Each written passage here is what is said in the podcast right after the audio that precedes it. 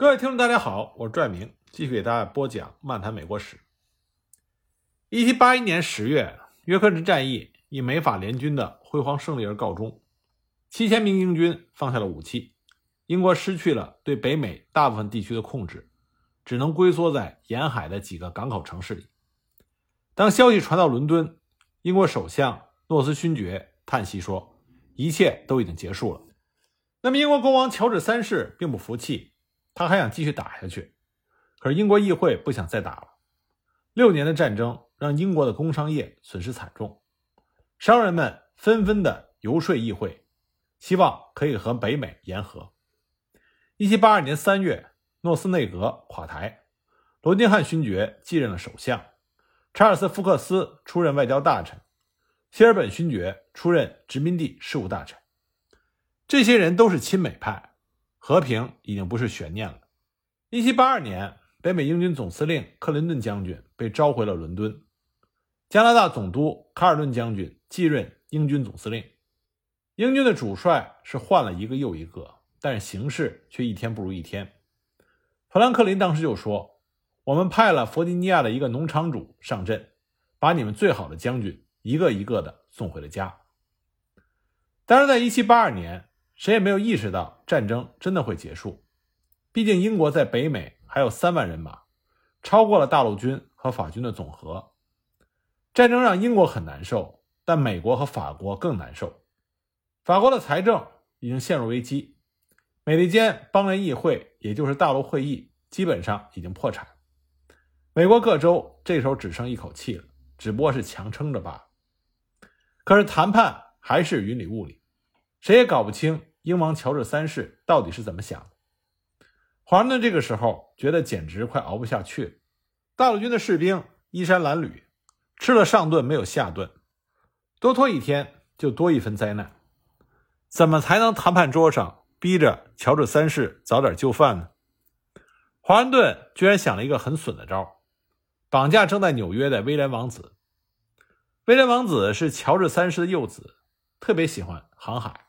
一直在皇家海军服役，他的军团正好被派到了北美，驻扎在纽约。威廉王子的性格很好，平易近人，每天都很开心，经常一个人在纽约的大街上逛，并没有专人保护，谁也没想着要打他的主意。一七八二年三月二十八日，华盛顿亲自签发了手令，命令行动小组趁着夜色潜入曼哈顿，绑架威廉王子。他同时也严令，得手之后要善待王子，因为行动的目的不是虐待王子，而是要要挟国王。可是呢，当天晚上因为天气原因和小组成员行动不利，绑架并没有成功。英军有了防备，华盛顿也就失去了机会。五十多年后，美国驻英公使把华盛顿亲笔签名的这份命令呈给了英王威廉四世，也就是当年的威廉王子。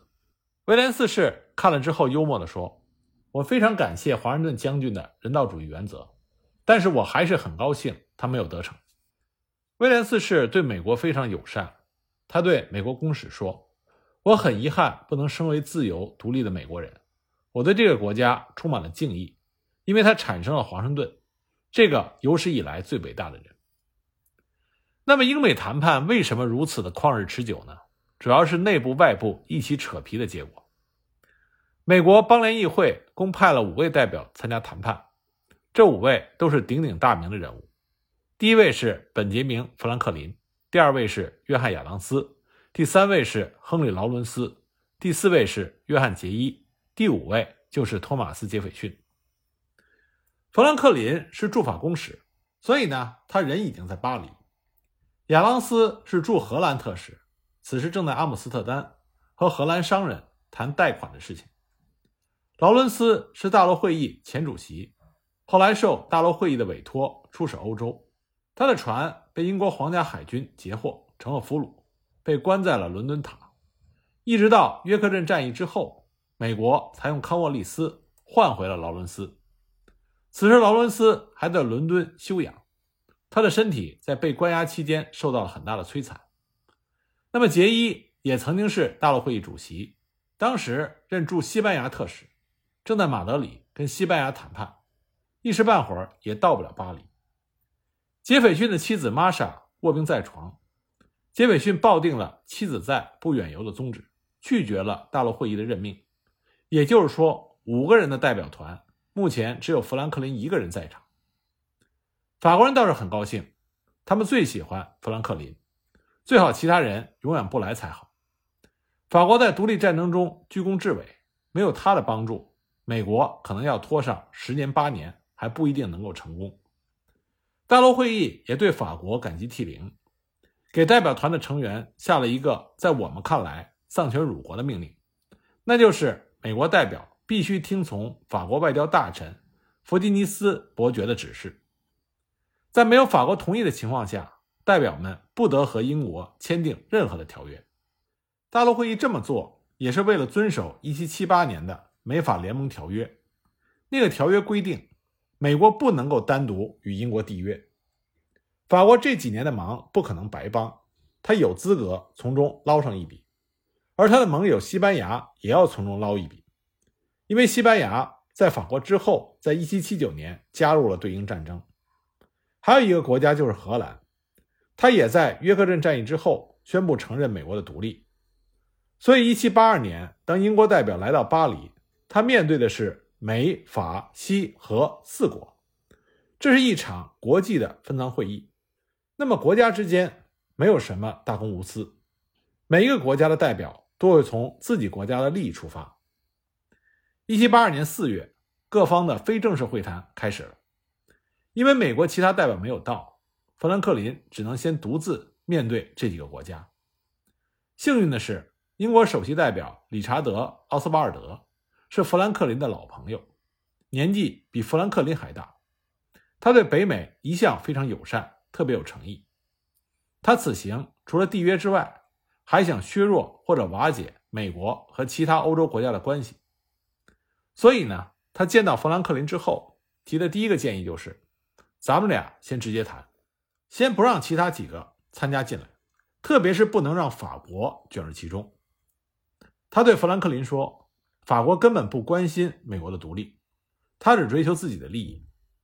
那么英美单独谈判非常简单，可如果法国插进来，和谈就会旷日持久。一旦形势发生变化，英国将不再考虑承认美国独立，也将解除民间欠美国人的债务，用省下来的钱继续打仗，看谁耗得过谁。奥斯瓦尔德说的没有错，英美单独谈判符合双方的利益，这种事情。参加的人越多越乱。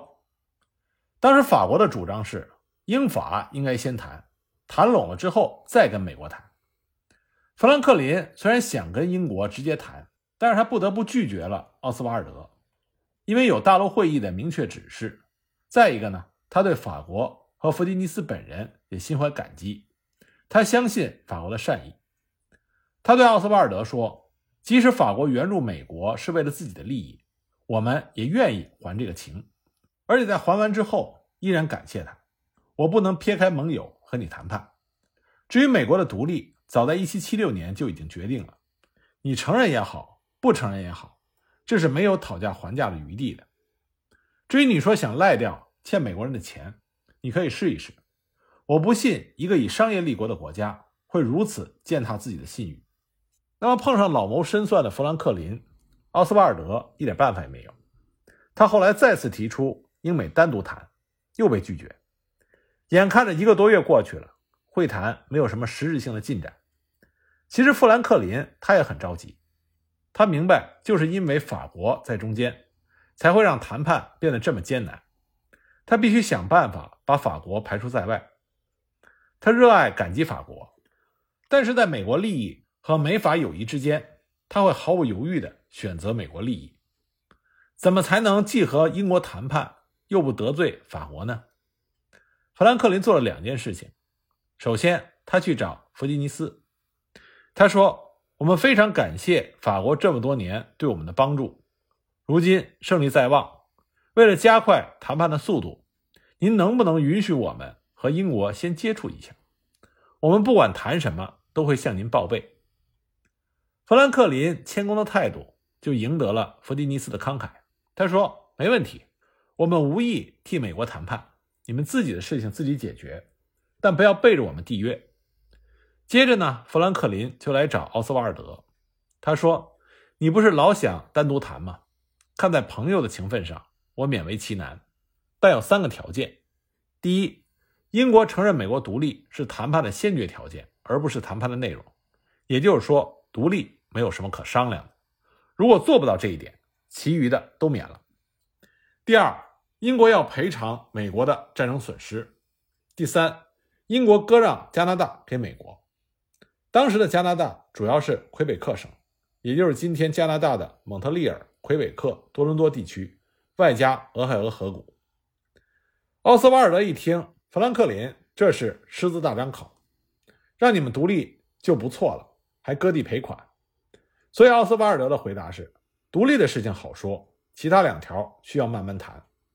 实际上，富兰克林也没指望奥斯瓦尔德一下子答应所有的条件。英国能做到第一条，这就是美国的胜利了。把独立作为先决的条件排除在谈判内容之外，断了英国以此为诱饵获取其他利益的念头。谈判还没有开始，谈判的最主要目标就已经达成了。谈判刚出现转机，富兰克林就病了，事情又拖了下来。一七八二年六月，杰伊终于从西班牙赶到了巴黎，主导下一阶段的谈判。和老谋深算的富兰克林比起来，年仅三十八岁的杰伊在外交上属于初生牛犊，但是在美国政坛，他是重量级的选手。他是未来联邦首任最高法院的首席大法官，美国宪法的重要诠释人。他是历史学家们公认的美国最重要的七位国父之一。虽然对于很多人来说，杰伊的名字比较陌生，但是他对美国独立的贡献是巨大的。一七四五年十二月，杰伊出生于纽约市的一个富商家庭。他的父亲是法国人，母亲是荷兰人，爷爷是法国的新教徒。为了躲避宗教迫害，带着全家移民到了新大陆，在纽约建立起了一个庞大的商业帝国。杰伊的外祖父曾经两任纽约市市长，是当地大名鼎鼎的人物。杰伊十五岁进国王学院读书，毕业之后成为律师。在国王学院，他结识了其他几位后来成为国父的领袖，比如罗伯特·利文斯顿、亚历山大·汉密尔顿。1774年，杰伊和新泽西州的州长威廉·利文斯顿的漂亮女儿萨拉·利文斯顿结婚。这一年，杰伊28岁，萨拉17岁。杰伊从抗税风潮的时候就积极投入到反英斗争，最早组织纽约的通讯委员会，还作为纽约的代表。参加了第一次大陆会议。一七七八年十二月，杰伊当选为大陆会议主席。一七七九年九月，他又被任命为驻西班牙特使。他和他的夫人萨拉把年幼的长子托给亲戚照顾，夫妻俩一起远赴欧洲。当时，西班牙虽然作为法国的盟友参战，但却并没有承认美国的独立，所以杰伊夫妇备受冷落。直到约克镇大捷之后。西班牙对美国的态度才好转，开始和杰伊谈判商贸条约。杰伊是把西班牙那边的事务处理完之后，才来到了巴黎。在短短几年的外交生涯中，杰伊把欧洲人的真面目看清了。他坚信国与国之间没有友谊，只有利益。他恨英国，恨西班牙，自然也不信任法国。他不像富兰克林那样喜欢转弯抹角的耍外交政治手腕。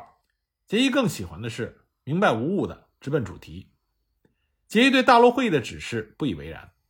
我们美国的命运凭什么要由法国人来主宰？所以从一开始他就决定背着法国和英国密谈。他连招呼都不想跟弗吉尼斯打。那么杰伊对法国的这种强硬态度，就引起了他和富兰克林的激烈争吵。富兰克林认为美法联盟至关重要。即使不告诉法国所有的谈判内容，但基本的礼貌还是应该维持的。一些不太敏感的话题是应该让法国知道。但是杰伊说，法国在他自己和西班牙的要求得到满足之前，不会让英国同意美国独立的。他认为富兰克林对法国的认识太天真了。他甚至觉得富兰克林爱法国超过了爱美国。后来发生的事情证明，杰伊对法国的判断基本正确。弗吉尼斯派密使去英国，说法国并不支持美国所有的要求。如果英国把新大陆的利益让给法国和西班牙，法国可以考虑向美国施压，让他后退半步。但是杰伊也低估了富兰克林对法国的忠诚，在后面的谈判中，他认识到了自己的错误。和富兰克林一样，杰伊认为独立是谈判的先决条件。他发现英国议会给奥斯瓦尔德的官方指示上写着，奥斯瓦尔德此行是与北美殖民地谈判。